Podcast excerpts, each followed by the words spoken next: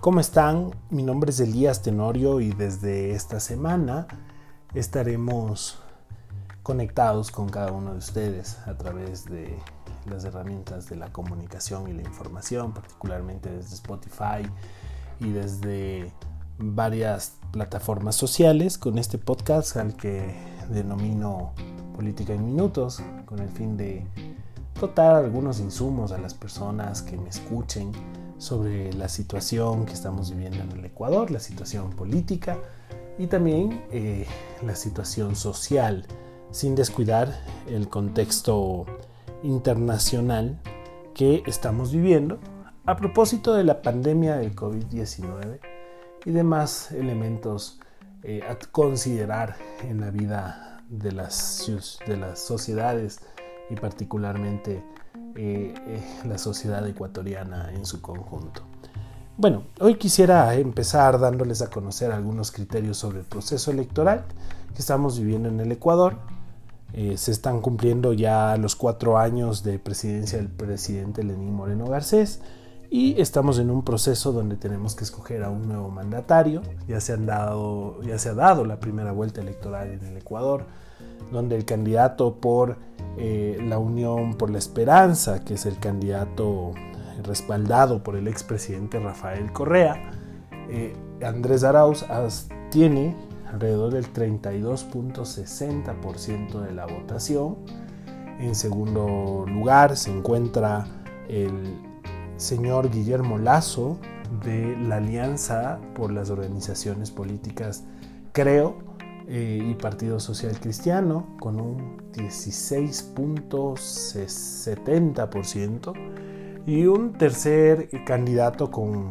una intención del voto importante es el candidato Yacu Pérez, quien pertenece al Movimiento de Unidad Plurinacional Pachacutic, con un 16.35%. ¿Por qué es importante analizar el espectro? Sobre todo con los dos últimos candidatos que acabo de mencionar. Porque en este momento el Ecuador está viviendo una disyuntiva alrededor de algunas denuncias presentadas por Yacu Pérez, que eh, evidentemente por su posición en este proceso electoral denuncia un posible fraude a sus intenciones para llegar a la presidencia de la República. Eh, esto empezó el día domingo de las elecciones con el Consejo Nacional Electoral. Yo creo que fue un error el haber eh, mencionado que eh, a través de un muestreo o un conteo rápido, Yacu Pérez estaba en segundo lugar y en tercer lugar Guillermo Lazo,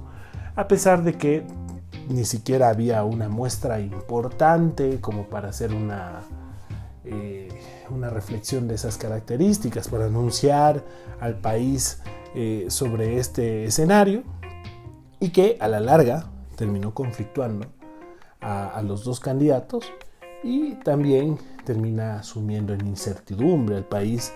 cuando después de que se conocen que en el Ecuador el 13% de la totalidad de actas del proceso electoral, el 13% son actas con inconsistencias, con novedades, que se tenían que resolver de la mejor manera a través de las juntas provinciales electorales. Eh, no es hasta cuando empiezan a resolverse ese 13% de actas en las que eh, se nota variaciones en, los porcentajes asignados indirecta o directamente en este proceso electoral y eh, bueno, se tiene como resultado que, eh, y esto pasó en tres días, fue, yo no quiero decir emocionante, tal vez desgastante, sí, en el sentido que en tres días se hace el conteo de votos y comienza a estrecharse el margen de distancia que tenía en ese entonces el segundo lugar, que era Yacu Pérez, con el tercer lugar, que era Guillermo Lazo. Al punto que hasta el anteayer, digamos, yo lo estoy grabando el día viernes, 12 de febrero, el día eh, miércoles 10 de febrero, Guillermo Lazo, supera a Yacu Pérez. Yacu Pérez, eh, sintiéndose afectado por esta determinación, eh, solicita y anuncia que hay un fraude electoral, digamos, consumándose. menciona que este fraude se está cocinando con el expresidente Rafael Correa, con el exalcalde de Guayaquil Jaime Nebot y con el candidato Lazo y otras cosas más que evidentemente eh, se tendrían que demostrar en la práctica. Eh, eh, el candidato Lazo mantuvo reserva, mantuvo prudencia frente al tema. El candidato Pérez ha estado permanentemente hablando con los medios de comunicación sobre la necesidad de transparentar este proceso electoral. El candidato Pérez invita al candidato Lazo a una conversación en el Consejo Nacional Electoral para el día de hoy que estoy grabando eh, a las 11 de la mañana. El candidato Lazo acepta esta invitación y empiezan a suceder algunos hechos anecdóticos entre, eh, por ejemplo, el pedido del candidato Pérez de que esta conversación sea transmitida y que los medios de comunicación puedan participar de ella eh, a lo que el candidato Lazo eh, decide, por supuesto, apoyar una medida de esas características, se configura todo el mecanismo de transmisión y empieza este proceso. Y empieza este proceso en el que el candidato Pérez explica por qué se siente afectado en el proceso electoral, presenta seis actas y eh, con, ese, con ese argumento pide que por tales afectaciones se haga un conteo de las 100 del 100% de urnas en el Ecuador. De lo que yo entiendo, yo espero sus comentarios, eh, pero de lo que yo entiendo eh, la normativa legal no da para hacer un conteo de votos de esas características y resulta que eh, después solicita que antes de eso solicitó seis provincias luego todas las mesas electorales. El candidato Lazo no, llegó, no llevó ninguna acta a esta conversación. Él ha dicho que a pesar de que esto no está dentro de la normativa legal, él respalda lo que el candidato Pérez proponga, pero que asimismo esto le va a quitar tiempo al pueblo ecuatoriano como para organizarse para un desenlace o un balotaje en un proceso electoral. Evidentemente hay profundas diferencias en, la conceptualización de lo que está pasando en el proceso electoral por parte de los dos candidatos al punto de que, eh, lo debo decir, el candidato Pérez impulsa eh, en esta conversación eh, cambiarle la figura a la conversación y ya no como un diálogo sobre cómo resolver este problema, sino que se comienza a ver un proceso de acusación y de debate posteriormente eh, en el que el candidato Lazo, pues evidentemente después de algunas consideraciones que él sintió afectaban su honra, comenzó a responder de la manera más, más abierta y creo que con la altura del caso, eh, tratando de retornar a la discusión relacionada al proceso del balotaje. ¿Qué pienso yo? Evidentemente sí se está perdiendo tiempo idóneo por parte de los dos candidatos para eh, lograr conformar un frente amplio que permita eh, derrotar al candidato de, la otra facción, digamos, al candidato del correísmo. evidentemente salen algunas acusaciones en torno al expresidente Rafael Correa y se le menciona que él es el que está disfrutando este escenario de conflictividad y a lo cual yo siento que sí, que en efecto hay, una posición de mayor eh, comodidad para el candidato de, toda esta alianza UNES, para que él pueda eh, ganar con muchísima facilidad una segunda vuelta. También hay mucha discusión alrededor de quién tiene mejores opciones para ganar la segunda vuelta electoral, si es Jaco Pérez o si es eh, Guillermo Lazo muchos apuntarían antes de, eh, el antes de que finalizara el conteo de votos, falta algún porcentaje mínimo, súper mínimo como para que termine el conteo en el Ecuador, pero antes apuntaban a que Jaco Pérez tendría mejores condiciones que Guillermo Lazo. Sin embargo, yo creo que ha pasado un tiempo adecuado en el que los ciudadanos eh, han reflexionado y siguen reflexionando sobre el poder de la votación y de lo que hubiera significado si es que hubieran votado o por el uno o por el otro en este balotaje, con muchísimas posibilidades de poder eh, incluso ganar en una primera vuelta electoral. No se lo dio así. Y eh, por supuesto el trabajo del correísmo es eh, todos los días cambiar una,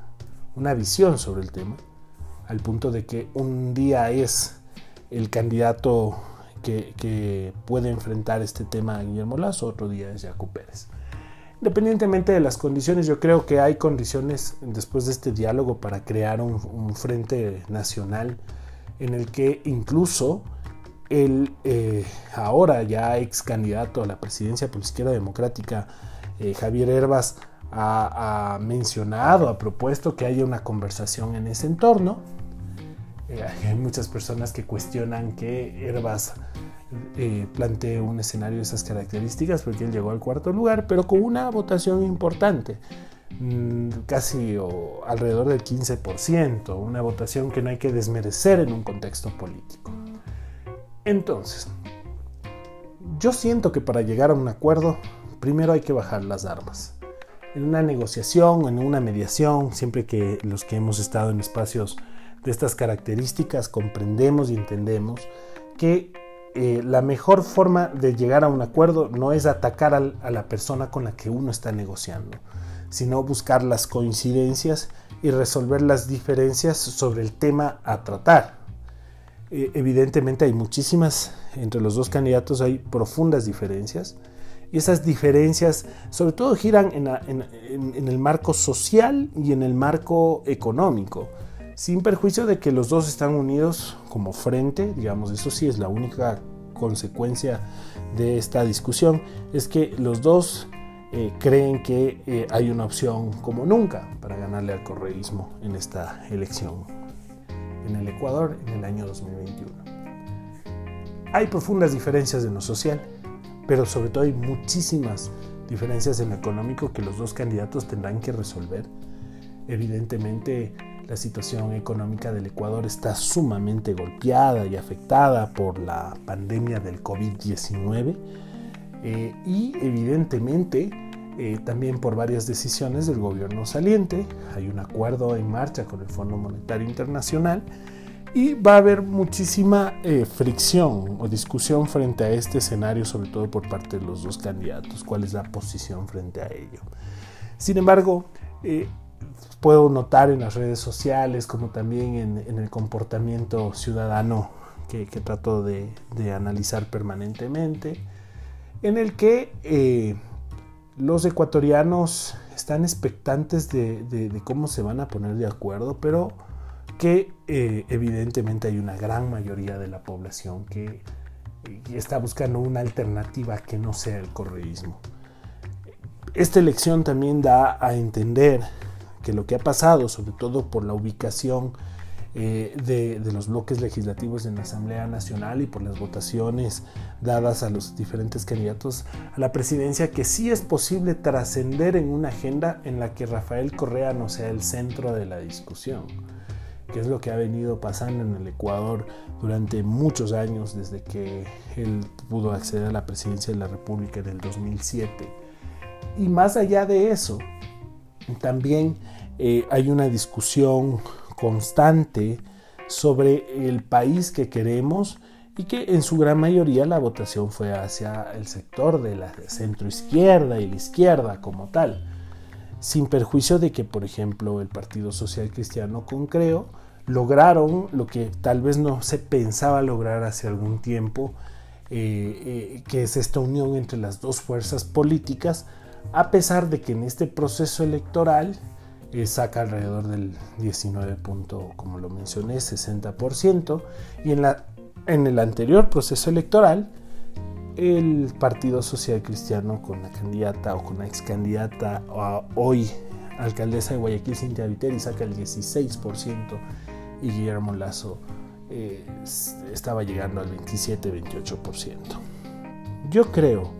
que para concertar un acuerdo entre las dos partes hay que bajar las armas. Yo creo que no es necesario eh, el ataque a, las diferencias que tienen en ese momento, porque las diferencias se van a mantener. Son eh, diferencias históricas, diferencias de, criterio y de pensamiento. No nos olvidemos que Yacu Pérez pertenece al movimiento indígena que tuvo una actuación política destacada por los hechos del el mes de octubre del 2000 19 en el Ecuador, eh, evidentemente por la decisión del presidente Lenín Moreno de eliminar los subsidios a los combustibles, eh, a pesar de que siento yo que el movimiento indígena entonces fue infiltrado por, por muchos actores que lo que querían era cautizar el país y que terminó en, una situación muy complicada de violencia, que si no hubiese sido por el presidente Moreno y su decisión de negociar y de dar de baja a este eh, decreto ejecutivo,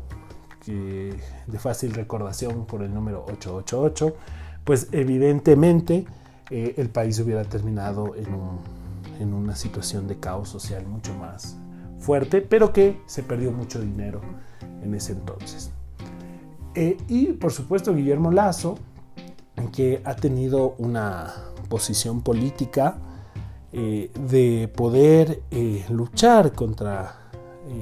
lo que él cree representa el correísmo, y que no es una lucha, digamos, de uno o dos años, no es un actor nuevo en la política, él está desde el 2009 intentando que el Ecuador tenga otro, otra visión, otro horizonte como tal. Mi posición, yo inicialmente no estuve o, no estoy